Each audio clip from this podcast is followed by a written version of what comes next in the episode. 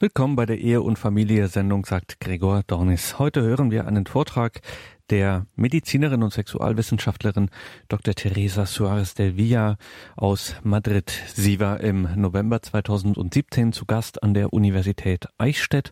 Dort gab es eine interdisziplinäre Fachtagung zur Theologie des Leibes und dort war auch sie eingeladen zu einem Thema zu sprechen aus ihrer Erfahrung auch als Familienärztin, als Sexual- und Psychotherapeutin, die in Madrid ein bekanntes Familienberatungszentrum leitet. Dr. Teresa Suarez del Villa hat einen Vortrag gehalten, der hieß mit dem ganzen Körper lieben. Und zwar, jetzt kommt nach dem Windestrich die wesentliche Ergänzung, nicht nur als Paar mit dem ganzen Körper lieben, nicht nur als Paar. Was ist damit gemeint? Laut Teresa Suarez del Villa beinhaltet das drei Dimensionen, die in ihrer ganzen Fülle gelebt werden müssen, damit das Leben wirklich lebendig, interessant, nützlich, groß und glücklich ist. Das sei zum einen die Erfahrung, zutiefst geliebt zu sein und die Gewissheit, für immer bevorzugt zu sein, dann die Erfahrung des Bewusstseins, Hauptakteure bei der Veränderung der Welt zu sein. Wir wirken persönlich daran mit, die Welt zu verbessern und drittens, und auch das überrascht, und drittens die Erfahrung der Vaterschaft beziehungsweise Mutterschaft. Und diese drei großen Geschenke zu leben, dazu sei, so Teresa Suarez, sei jeder Mensch berufen, Verheiratete, zur Jungfräulichkeit berufene und Singles, mit dem ganzen Körper lieben, nicht nur als Paar.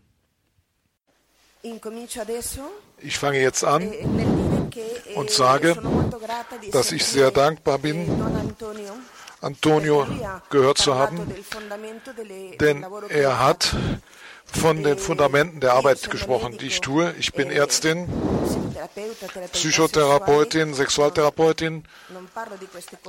Ich spreche nicht von diesen Dingen, aber es ist wahr, die Einheit, die uns Johannes Paul II. zu verstehen gegeben hat, die Einheit im Körper, im Leib, ist eine wichtige Hilfe, um eine Therapie zu machen. Das hängt nicht davon ab, was meine Patienten denken, sondern das ist eine Tatsache. Heute spreche ich über ein Thema, das äh, also Don, Don Antonio hat sehr schön äh, von der äh, Jungfräulichkeit und von der Ehe gesprochen.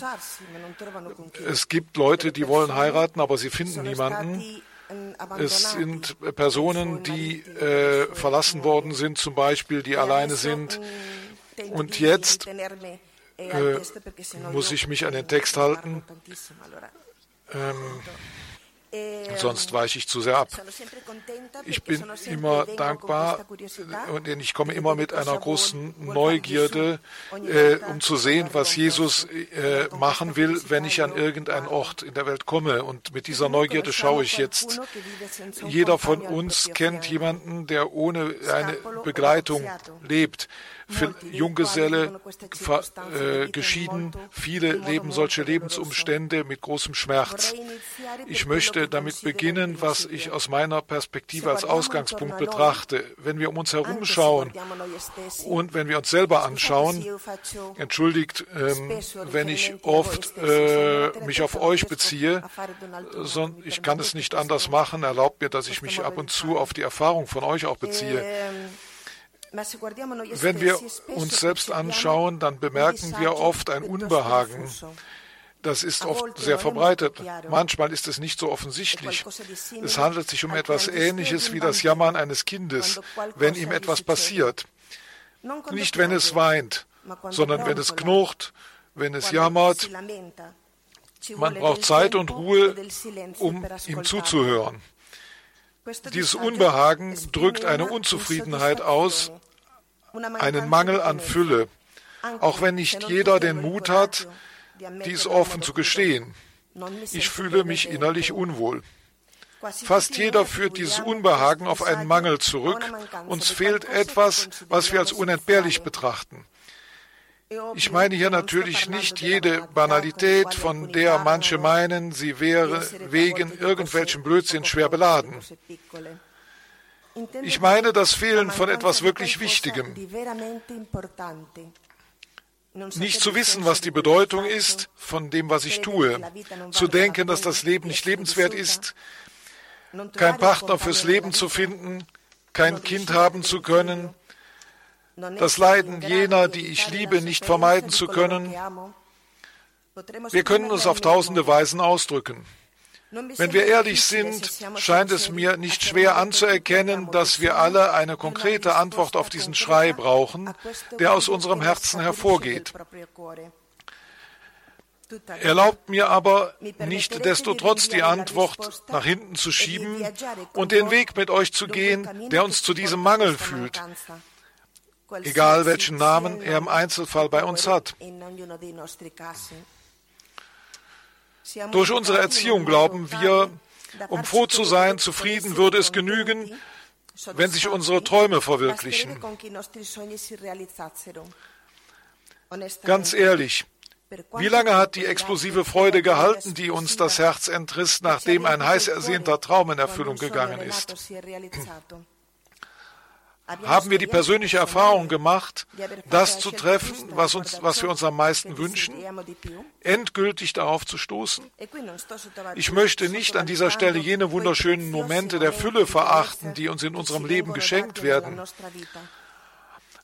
Aber machen wir einen Schritt weiter. Bei einer anderen Gelegenheit habe ich bereits über die geheimnisvolle Dynamik der menschlichen Sehnsucht gesprochen. Verlöschen die Bedürfnisse, wenn sie erfüllt sind? Ja, Bedürfnisse verlöschen, wenn sie erfüllt sind, aber die Sehnsucht. Die menschliche Sehnsucht wird größer, wenn sie erfüllt wird. Wenn ich hungrig bin, esse ich und dann bin ich satt. Wenn ich müde bin, schlafe ich und ich werde wach, wenn ich ausgeschlafen habe. Aber wenn ich Lust auf eine Umarmung habe, wenn ich mich danach sehne, umarmt zu werden als Liebeszeichen und ich bekomme diese Umarmung, reicht es dann? Nein, es ist nie genug. Ich will immer mehr. Unsere Erfahrung zur menschlichen Sehnsucht ist, dass sie wächst, wenn sie erfüllt wird. Brauche ich eine Umarmung, die so groß ist, und dann geben Sie mir genau die Umarmung, die so groß ist, wie ich äh, brauche? Dann ist es eine Erfüllung, das Herz ist erfüllt, unendlich erfüllt von dieser Umarmung. Aber eine Sekunde danach, was passiert dann? Die Sehnsucht steigt. Und dann fühlt man ein leichtes Unwohlsein. Wenn das immer wieder passiert, dann kann einer auch wütend werden, weil er glaubt, wieso äh, wächst diese Sehnsucht. Und meine Patienten sagen oft, ich möchte hier, ich möchte nicht, dass diese Sehnsucht wächst. Ich möchte, dass das aufhört, sagen meine Patienten. Aber nein, die Sehnsucht wächst bis zum ins Unendliche hinein. Nie genügt etwas. Ich will immer mehr haben. Was die menschliche Sehnsucht angeht, sagen wir, äh, ist ist das für etwa ein Witz, dass wir, sind wir schlecht gemacht, dass unsere Sehnsucht immer weiter wächst? Gibt es jemanden, der uns auf den Arm nimmt, der dazu, uns dazu bringt, immer weiter zu sehnen? Wenn wir den Weg des Lebens gehen, wenn wir von Freude erfüllt sind, weil wir jemanden gefunden haben, der uns im Leben begleitet, führt das nicht dazu, dass wir aufhören, uns etwas zu wünschen. Löscht dies nicht den Schrei unseres Herzens aus. Das Ersehnte zu erlangen löscht nie unsere Sehnsucht aus. Diese Sehnsucht, die im Innersten Sehnsucht nach Unendlichkeit ist. Vor dieser Erfahrung gibt es nur zwei Möglichkeiten. Entweder gibt es die Antwort auf diese unendliche Sehnsucht oder es gibt sie nicht. Die Antwort besteht nicht darin, mit dem Ersehnen aufzuhören, denn es ist nicht nur erschöpfend, sondern auch unmöglich. Wir können nicht vermeiden, uns zu sehnen. Ich spreche immer von meiner Erfahrung in der Praxis. Ich sage das oft, das Papier äh, widersteht allem. Auch wenn einer spricht im Fernsehen, im Radio,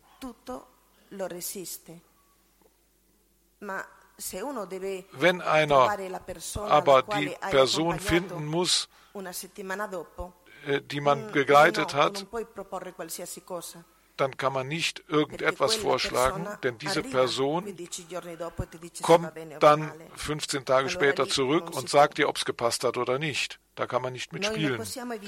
Wir können nicht vermeiden, dass wir weiter uns nach etwas sehen, denn wir sind nicht in der Lage, uns zufriedenzustellen oder aufzugeben. Es gibt meiner Meinung nach drei Aspekte im Leben, die am dringendsten nach einer Lösung verlangen, damit man ein erfülltes Leben führen kann. Die Zuneigung, die Kreativität bzw. die Arbeit und die Fruchtbarkeit. Wir möchten lieben und, und, geliebt werden, ohne Grenzen und für immer. Wir haben das Bedürfnis, unser Ich auszudrücken, indem wir die Welt aufbauen, die Wirklichkeit verändern.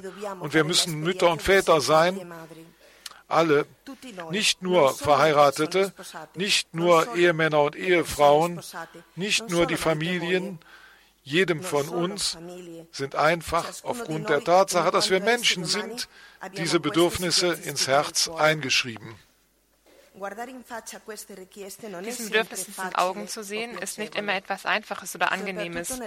Vor allem in dem Fall, mit dem wir uns jetzt beschäftigen. Dies gilt sowohl, wenn man sich für das Single-Dasein bewusst entschieden hat, was mir ein seltener Umstand erscheint. Ich kenne manche, aber es ist nicht sehr häufig. Als auch, wenn es sich im Leben so ergeben hat oder wenn es sich um ein Single-Dasein handelt, die einem durch den eigenen Gatten aufgezwungen wird, der einen verlassen hat. In all diesen Fällen müssen wir lernen, die Zuneigung, die Sexualität, die Kreativität, die Mutterschaft und die Vaterschaft so zu leben, dass sie uns erlauben, in unserem Menschsein zu wachsen und so die Fülle unseres Ich zu erlangen. Und zwar genau in den Umständen, in denen wir leben und nicht in anderen.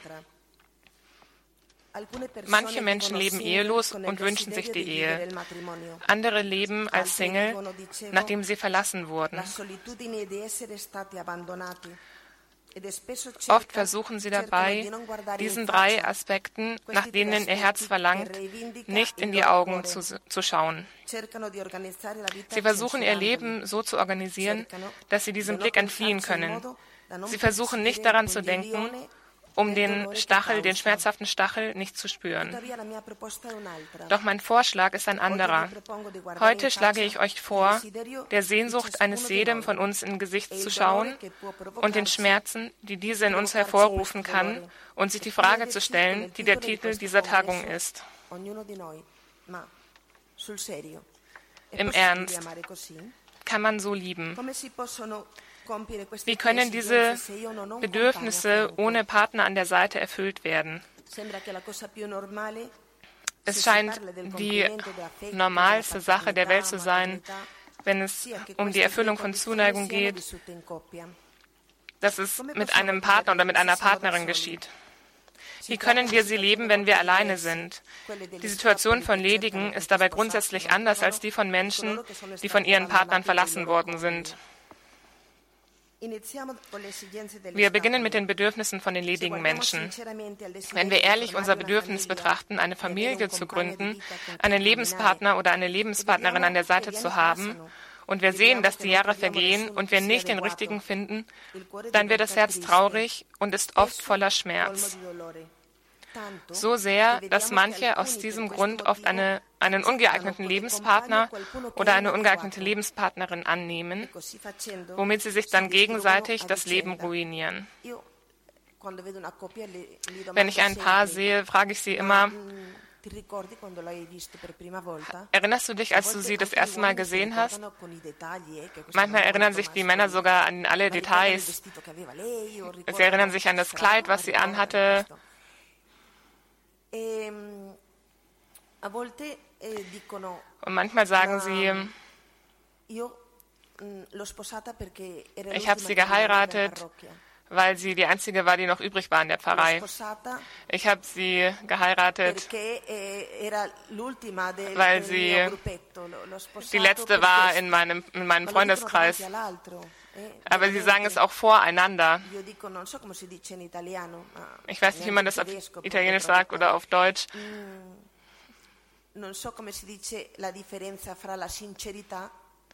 Der Unterschied zwischen der Aufrichtigkeit und quasi einem Selbstmord an Aufrichtigkeit, einem Selbstmord durch die Aufrichtigkeit. Eh, vediamo come eh, si vive questo dolore veramente. Wir sehen dieses Unwohlsein, den Schmerz, die Wut, die Tatsache, dass man sich nicht zufrieden geben kann, das sind Zeichen davon, dass wir alles wollen. Weniger als alles ist nicht genug. Und trotzdem sagen viele Menschen, das, was ich mir am meisten wünsche, geschieht nicht. Es vergeht die Zeit und es passiert einfach nicht. Und unser ganzes Ich wird beschäftigt von Gefühlen, zum Beispiel Verwirrung, Schuld, Einsamkeit, Scham, Traurigkeit, Vereinsamung. Dem Schein zum Trotz kann keiner von uns sich das geben, was wir uns am meisten wünschen. Wir sagen, meine Sehnsucht gehört mir, ihre Verwirklichung aber nicht. Selbst für diejenigen, die meinen, sie hätten sofort ihren Lebensgefährten gefunden, für sie gilt, vielleicht haben sie es nicht erkannt oder wahrgenommen, aber den Weg des Lebens zu finden ist kein eigener Verdienst, sondern es ist ein Geschenk. Und manche fragen mit Recht, warum bekommen manche das Geschenk nicht? Wenn es ein Geschenk ist, warum bekommen wir denn das Geschenk nicht? Warum finden meine Freunde ihren Platz im Leben und ich nicht? Warum bin ich wie ein Zuschauer und schaue, wie das Leben der anderen in Erfüllung geht? Warum verbringe ich mein Leben bestenfalls damit, an Hochzeiten und Taufen teilzunehmen, während ich alleine bleibe. Hier gibt es ein großes Paradox, denn was, das, was ich mir wünsche, kann ich mir nicht geben. Aber um dahin zu kommen, werde ich nicht auf dem Handy angerufen wie bei der Telefonwerbung. Was soll ich also tun? Ich glaube, man kann zumindest zwei Sachen tun. Wenn ich mir etwas wünsche, was ich mir selbst nicht geben kann, dann ist es folgerichtig, dass ich darum bitte. Aber viele meiner Patienten glauben an nichts. Deswegen ist es schwer, ihnen zu sagen, wen sie bitten sollen. Wie soll ich denn bitten? Wen soll ich bitten?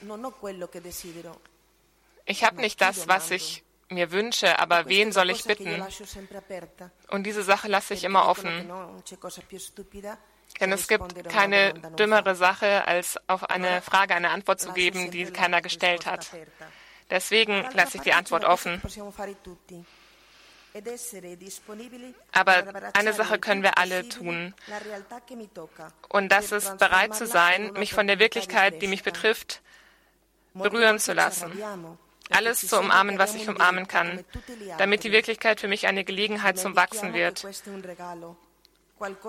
Wir vergessen, dass es sich dabei um ein Geschenk handelt, etwas, das ich umsonst bekomme. Man hat kein Recht auf ein Geschenk. Um ein Geschenk bittet man. Man fordert es nicht ein. Ich denke, wir haben das ein gutes Recht, dass unsere Sehnsucht nach Zuneigung, Kreativität und Fruchtbarkeit in Erfüllung geht. Aber wir haben nicht das Recht zu entscheiden, in welcher Form dies geschieht.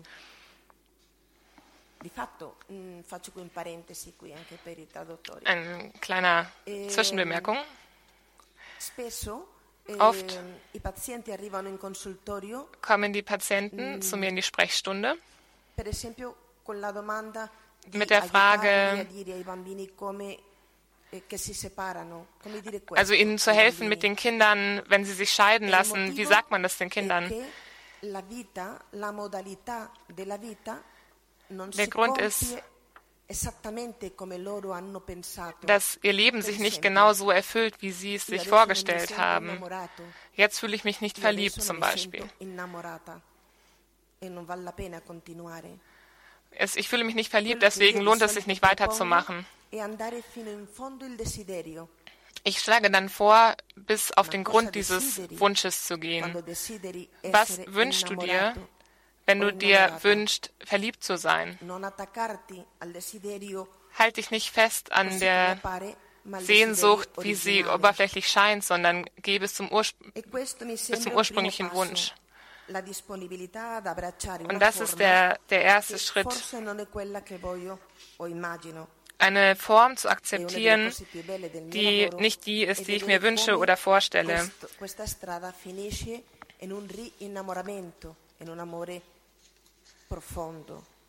Und dann ähm, endet diese Straße nicht in einem sich wieder verlieben, sondern in einer tieferen Liebe. Wie wird meine Sehnsucht nach Zuneigung, Kreativität und Fruchtbarkeit erfüllt? Woher nehme ich die Energie, um dem Schmerz, den ich spüre, in die Augen zu schauen, ohne die Freude oder die Ruhe zu verlieren? Warum soll ich es nicht wie so viele andere machen und versuchen, um jeden Preis mir das Geschenk, das ich brauche, um glücklich zu sein, selbst zu besorgen? Es ist wichtig, diese Fragen für sich selbst zu beantworten. Man muss die Gründe kennen, um die Dinge zu tun, für die man sich entscheidet. Wenn wir die Gründe nicht kennen, wenn die Gründe, die wir uns geben, nicht unsere sind oder unsere werden, dann kommen früher oder später die Vorwürfe. Wir werden irgendjemandem die Schuld für die Entscheidungen, die wir getroffen haben, geben. Aber dafür ist die Angelegenheit zu ernst, über die, über die wir sprechen. Es geht um unser Leben. Unabhängig davon, wie unsere Entscheidung ausfällt, ist es eine Gelegenheit, um zu verstehen, dass das, was einen gänzlich erfüllt, nur eine Wahrheit ist. Mein Leben ist an sich selbst wundervoll, einfach so, schön. Ich wurde von Ewigkeit her geliebt.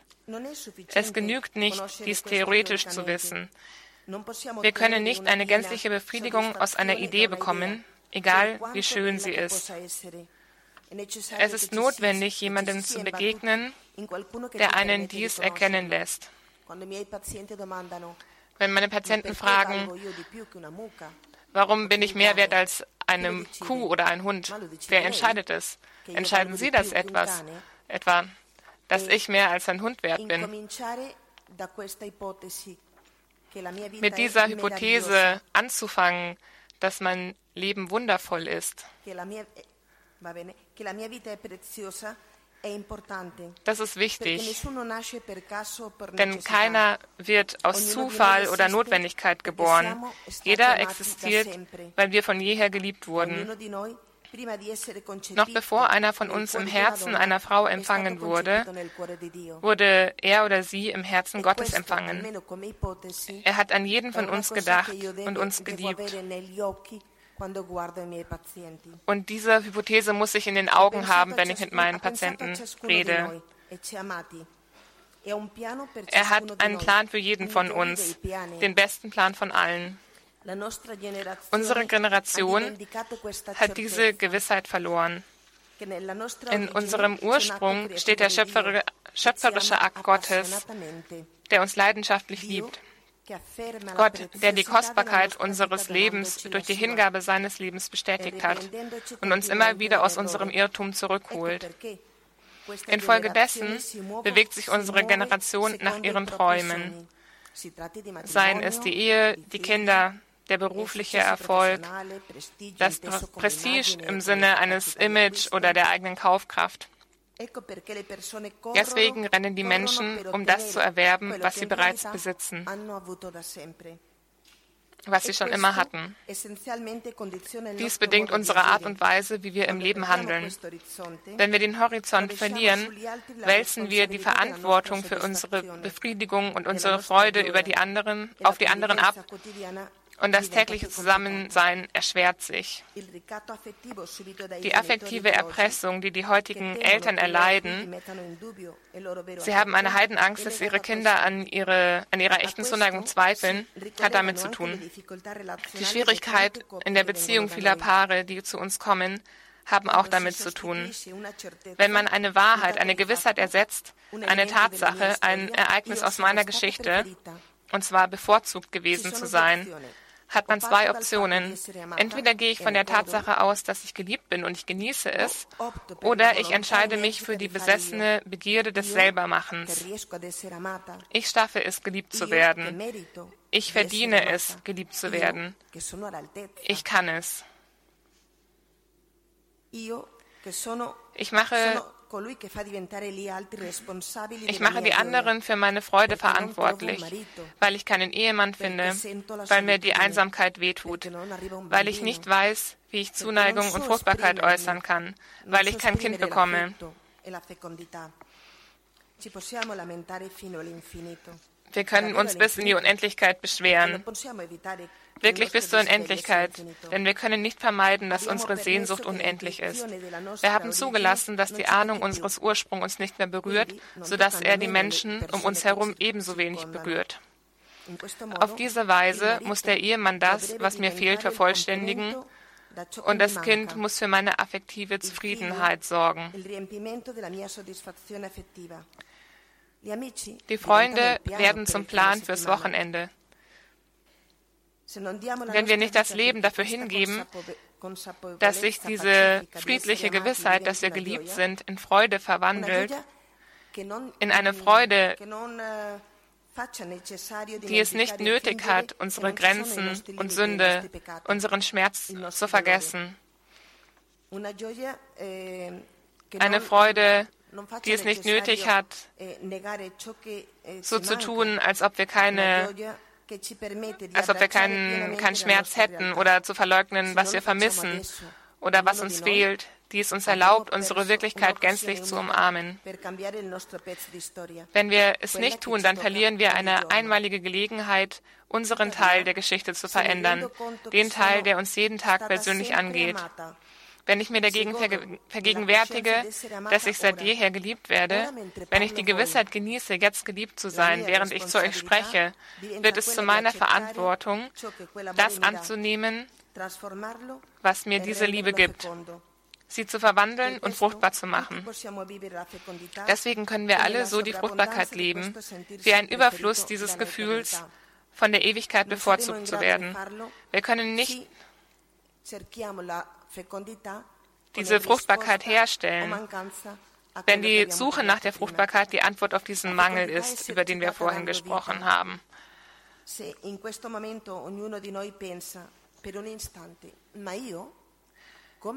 jeder von uns kann in diesem Augenblick für einen Moment nachdenken. Und ich, wie gebe ich Leben weiter? Denn wir werden feststellen, dass es ein Bedürfnis von allen ist. Um ein erfülltes Leben zu haben, muss ich die Erfahrung machen, dass ich Leben weitergebe. Und wie mache ich das? Wir werden zu Vätern und zu Müttern, wenn das Leben aus uns hinausgeht. Und das können wir machen, indem wir Freunde und Angehörige begleiten.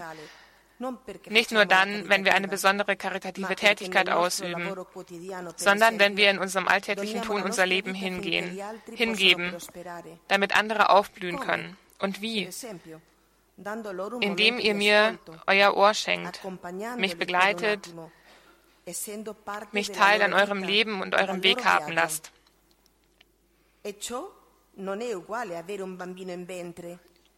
Und das ist nicht das gleiche wie ein Kind im Bauch zu haben, zur Welt zu bringen und großzuziehen. Natürlich ist es nicht das gleiche. Daher mein Vorschlag zur Verfügbarkeit, sich nicht an die Art und Weise zu klammern, wie unsere Wünsche in Erfüllung gehen sollen, sondern an die Sehnsucht, die sie hervorgerufen hat. Wer die Mutterschaft oder Vaterschaft leben möchte, eine Familie gründen möchte und nicht die richtige Begleitung findet, kann sie immer leben, indem man die Freude an einer guten Bestimmung vermittelt, was wiederum viele Eltern nicht geschafft haben, ihren Kindern zu vermitteln. Molti padri non sono riusciti a trasmettere ai propri figli. Wie Giovanni Testori sagt, es ist ein wunderschönes kleines Buch, Il senso della nascita.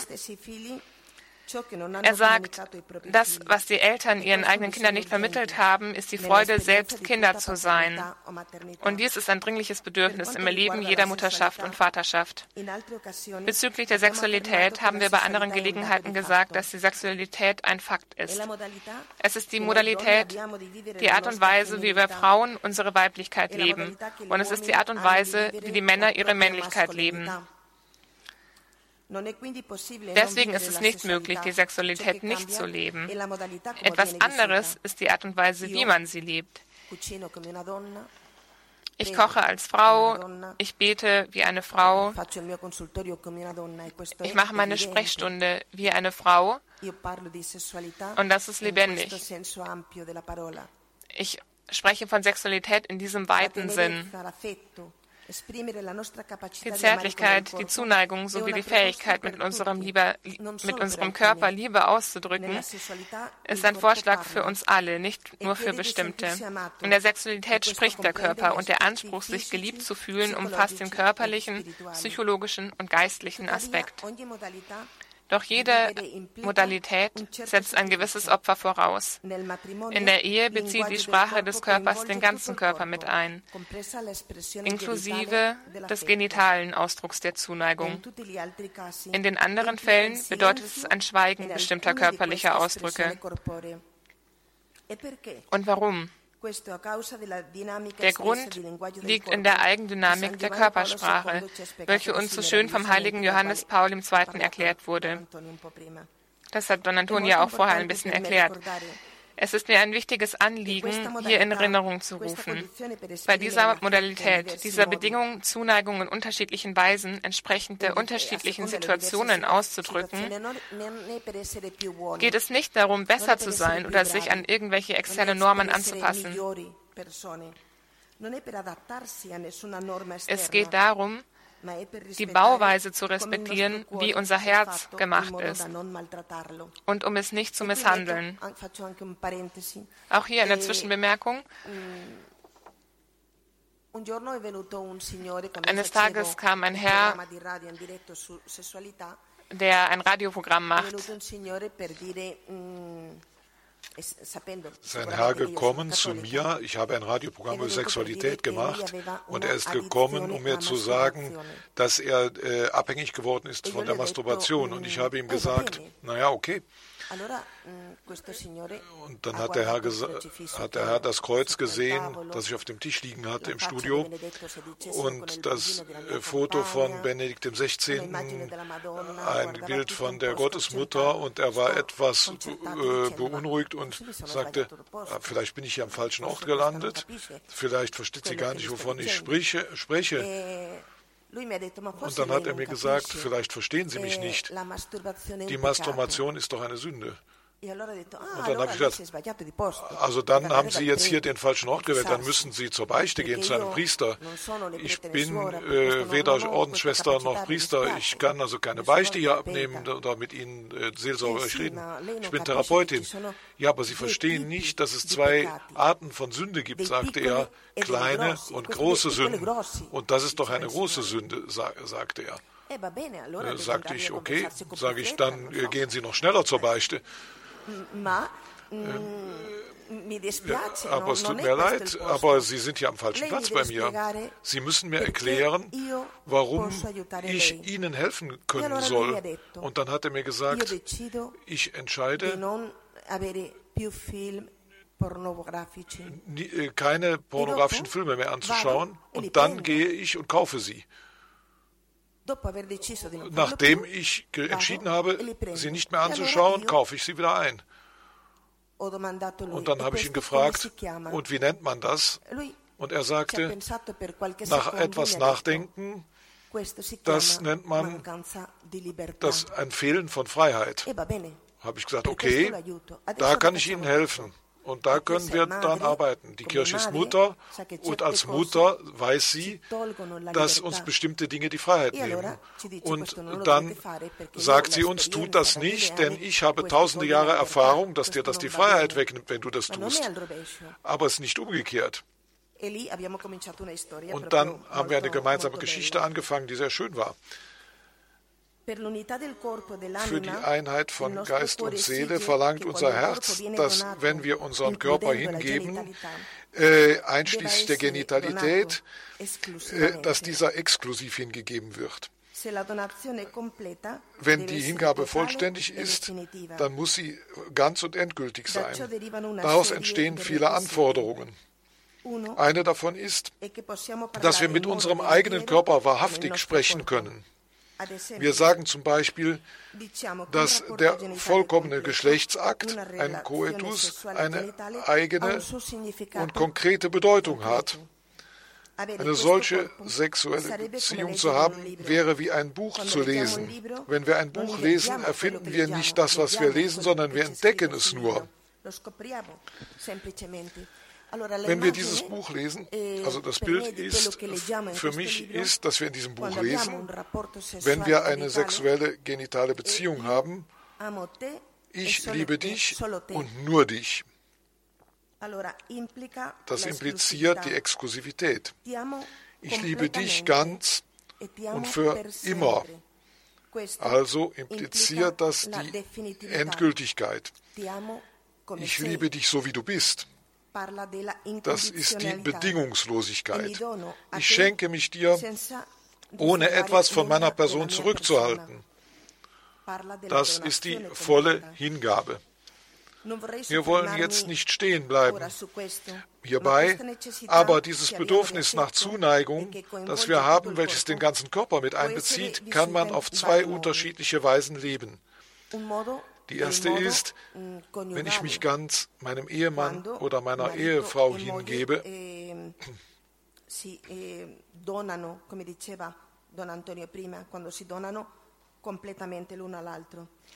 die zweite ist, wenn es keine Ehefrau oder keinen Ehemann gibt, weil sie uns verlassen haben oder weil sie noch nicht in unserem Leben erschienen sind. In diesem Fall sollen wir also nicht hingeben, was wir unter den bereits beschriebenen Bedingungen hingeben können.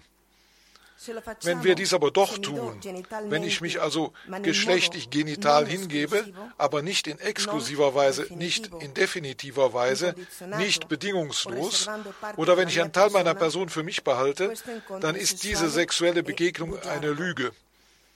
Entschuldigt, dass ich mich so grob ausdrücke, aber ich möchte mich nicht zum Komplizen damit machen. Ich möchte nicht meine Zeit verlieren. Das ist für alle wahr. Ich denke, dass wir uns nicht bewusst sind unseres Körpers. Das heißt nicht, dass wir wir sind nicht die Hauptpersonen dessen, was wir tun. Zum Beispiel, wenn ich jemandem die Hand gebe, spricht diese Hand von mir. Wenn wir uns einen Kuss geben, in Spanien geben wir uns viele Küsse, kulturbedingt. Also alle umarmen sich, alle geben sich gegenseitig Küsschen. Es ist ein Teil der Therapie, dass der Patient ein, eine Umarmung bekommt, wenn er kommt und wenn er geht. Wenn ich eine Umarmung gebe oder wenn ich einen Kuss gebe, ist es wirklich etwas, was ich ausdrücke oder ist es nur ein Kontakt? Als ihr heute jemandem einen Kuss gegeben habt oder als ihr jemandem die Hand gegeben habt, war das wirklich ihr? War das wirklich ich, Teresa, die gesagt hat, ich bin froh, dich zu treffen? Non so se qui in Germania, perché questi giorni ho visto che non si dà la pace. Ich weiß nicht, in Deutschland habe ich jetzt gesehen, dass man sich in der Kirche nicht das Friedenszeichen gibt. In Spanien machen wir das immer. Und bei manchen, wenn man sich das Friedenszeichen gibt, nehmen sie einem nur den kleinen Finger, als ob man für ein Jahr lang nicht geduscht hätte, als ob man ansteckend wäre. Und deswegen verbeugen sie sich nur lieber leicht, anstatt die ganze Hand zu nehmen. Und dann gibt es andere, die einem die Hand geben und in diesem die Hand berühren, berührt man die ganze Person. Und das ist, bedeutet wirklich, Protagonist des eigenen Körpers zu sein. Das ist eine schöne Sache, Protagonist des eigenen Körpers zu sein. Wenn jemand nicht sagen will, ich hab dich gern, dann geben wir auch keinen Kuss. Wenn ich nicht ausdrücken will, dass ich, dass ich mich freue, jemanden zu sehen, dann gebe ich auch nicht die Hand. Dann ist es eine Kontraktion der Muskulatur. Aber es ist kein Zeichen davon, dass ich froh bin, jemanden zu treffen. Aber dann lass uns es doch nicht machen. Wenn wir es machen, dann lass uns doch wenigstens Protagonisten des eigenen Körpers sein. Volevo dire, fare anche una, un, non essendo io eh, ich bin keine Theologin und auch keine Moralistin. Eh, ich will nur klar sein, bezüglich des Unterschieds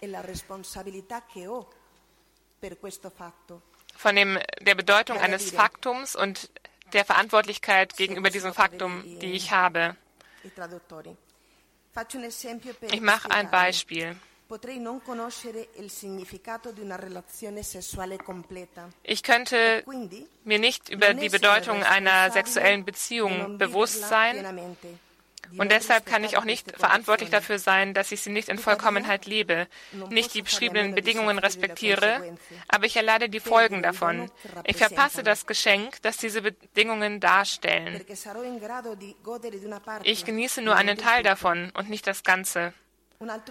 Ich mache ein anderes banales Beispiel. Vielleicht habe ich einen goldenen Mont Blanc Füller vor mir. und ich habe einen Kaffee vor mir ohne Löffel.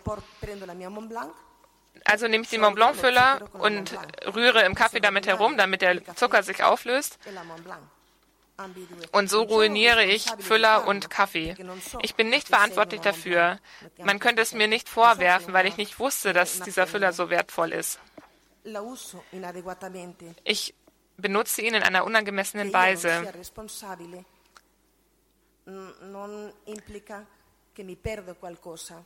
Dass ich nicht verantwortlich bin,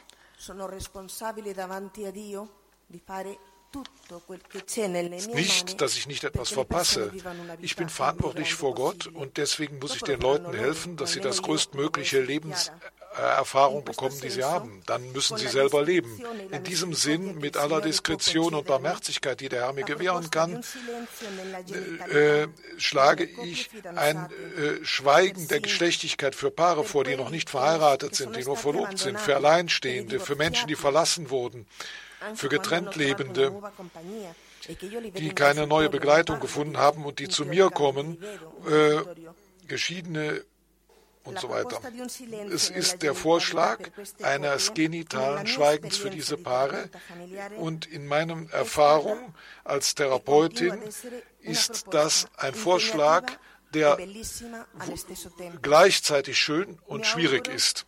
Ich wünsche mir, dass die, äh, die Liebe in ihrem Leben, die aus meiner Erfahrung und Mutterschaft hervorgeht, mir nicht erlaubt, diesen Vorschlag zu machen, weil er weil es schmerzhaft ist oder kompliziert ist.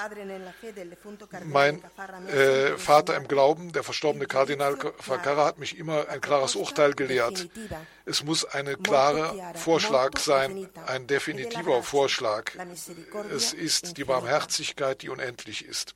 Das ist der Vorschlag. Viele Patienten von mir machen viele dumme Dinge, die brutal sind.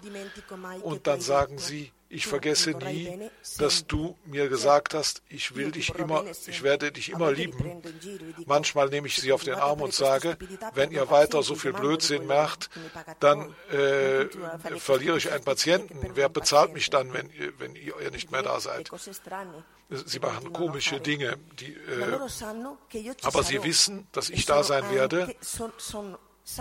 Und sie wissen auch, dass ich sie, ihnen nie sagen werde, dass etwas gut ist, was mir nicht als gut erscheint. Sie wissen, dass ich mich irren kann. Sicher kann ich mich irren.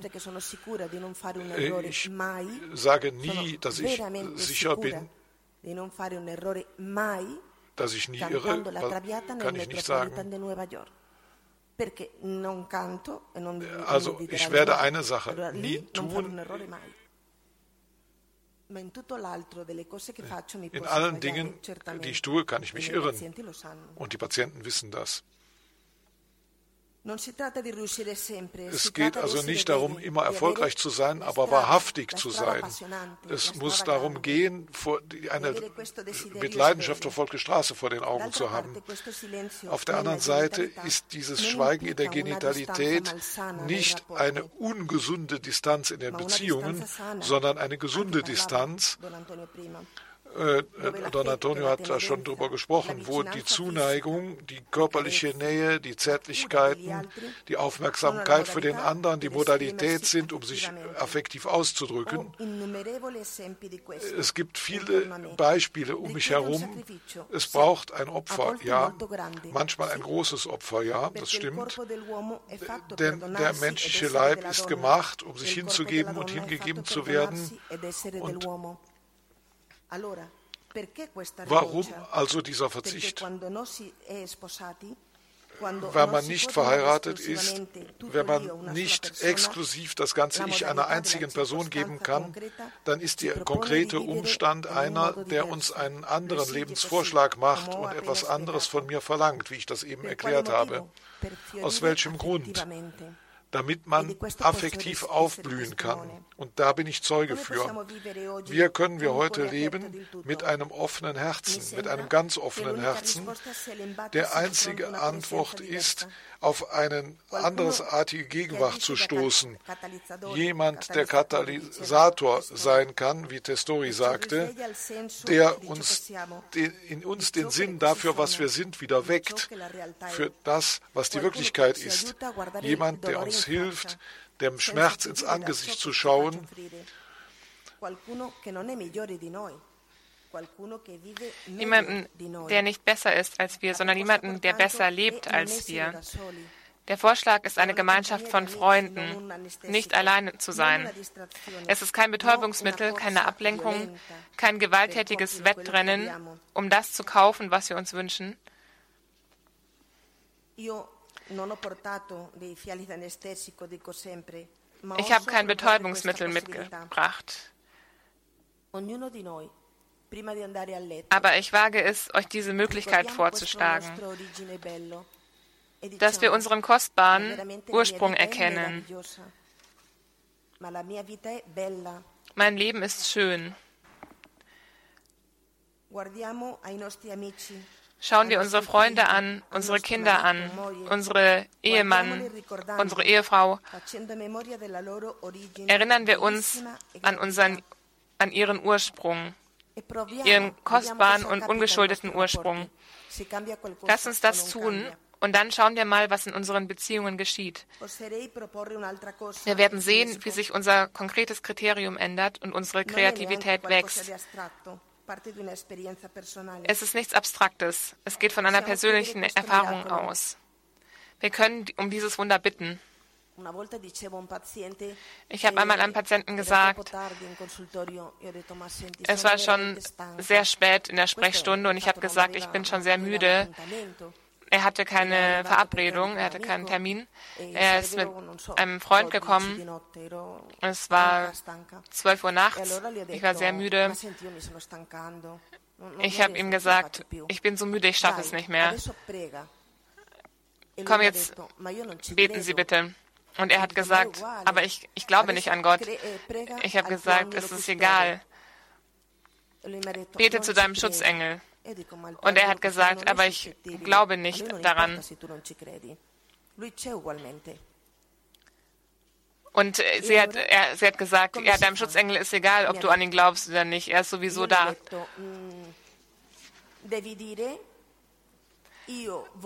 Du musst sagen, ich will wissen, was ich machen soll. Die Frage war, gehe ich mit dem ähm, mit der Affäre, die ich gefunden habe, oder bleibe ich bei der Frau und den Kindern? Eh, eh, er hat sofort gesagt, ah, und eine Sache habe ich nicht gesagt. Mm, Als ich gestern meine Frau getroffen habe, als ich sie verlassen habe, da habe ich ihr eine Tafel Schokolade gegeben. Eh, Und als ich ihr gesagt habe, dass ich sie verlasse, haben wir uns, habe ich sie umarmt. E wir haben zusammen geschlafen und es war wunderbar. Und, äh, ich, ich, und dann sagte ich, aber ich bin impotent, ich kann nicht ganz. Äh, und ich habe gesagt, dein, dein, dein Schutzengel ist wirklich schnell. In zwei Dingen. Und dann haben wir angefangen zu arbeiten. Und das Problem hat sich gelöst. Auch mit einer Person, die nicht glaubt. Denn der Herrn gibt es trotzdem, auch wenn du nicht an ihn glaubst. Mein Vorschlag ist, verzichten wir nicht auf keinen Aspekt, auf keinen der drei Aspekte, pflegt diese Aspekte, kümmert euch um sie und seid aufmerksam auf die Art und Weise, wie sie uns vorgeschlagen, wie uns die Möglichkeit der Erfüllung vorgeschlagen wird. Ähm, und wir sollten mehr an die Sehnsucht denken als an die Form, die wir uns vorstellen, wie sie verwirklicht wird.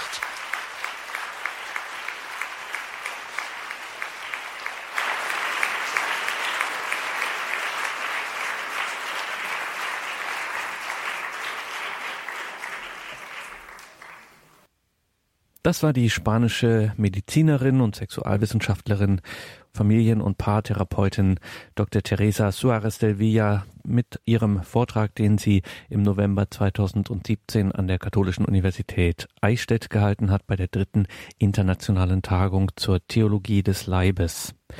Hier folgt jetzt um 20.30 Uhr die Credo-Sendung. Bleiben Sie dran. Wir schauen hier auf etwas, was vor ja gar nicht allzu langer Zeit über den großen Teich hier nach Europa herübergeschwappt ist. Eine missionarische Initiative aus Nordamerika, die sich mit mittlerweile zu Schlagwörtern ähm, avancierten Begriffen wie Rebuild oder Divine Renovation verbindet aus Konsumenten. Jünger machen Impulse vom Seminartag für Neuevangelisierung 2018 aus dem Bistum Augsburg. Gast war dort aus dem Bistum Halifax in Kanada Father James Mellon, Bischofsvikar bei sich in der Diözese für Neuevangelisierung und erfolgreicher Buchautor. Dieses sein Anliegen von Father James Mellon ist auch uns bei Radio Horeb ein großes Anliegen. Das muss einfach unter die Leute. Deswegen jetzt also Father James Mellon gleich um 20.30 Uhr in der Credo-Sendung. Alles Gute und gottesreichen Segen wünscht ihr Gregor Dornis.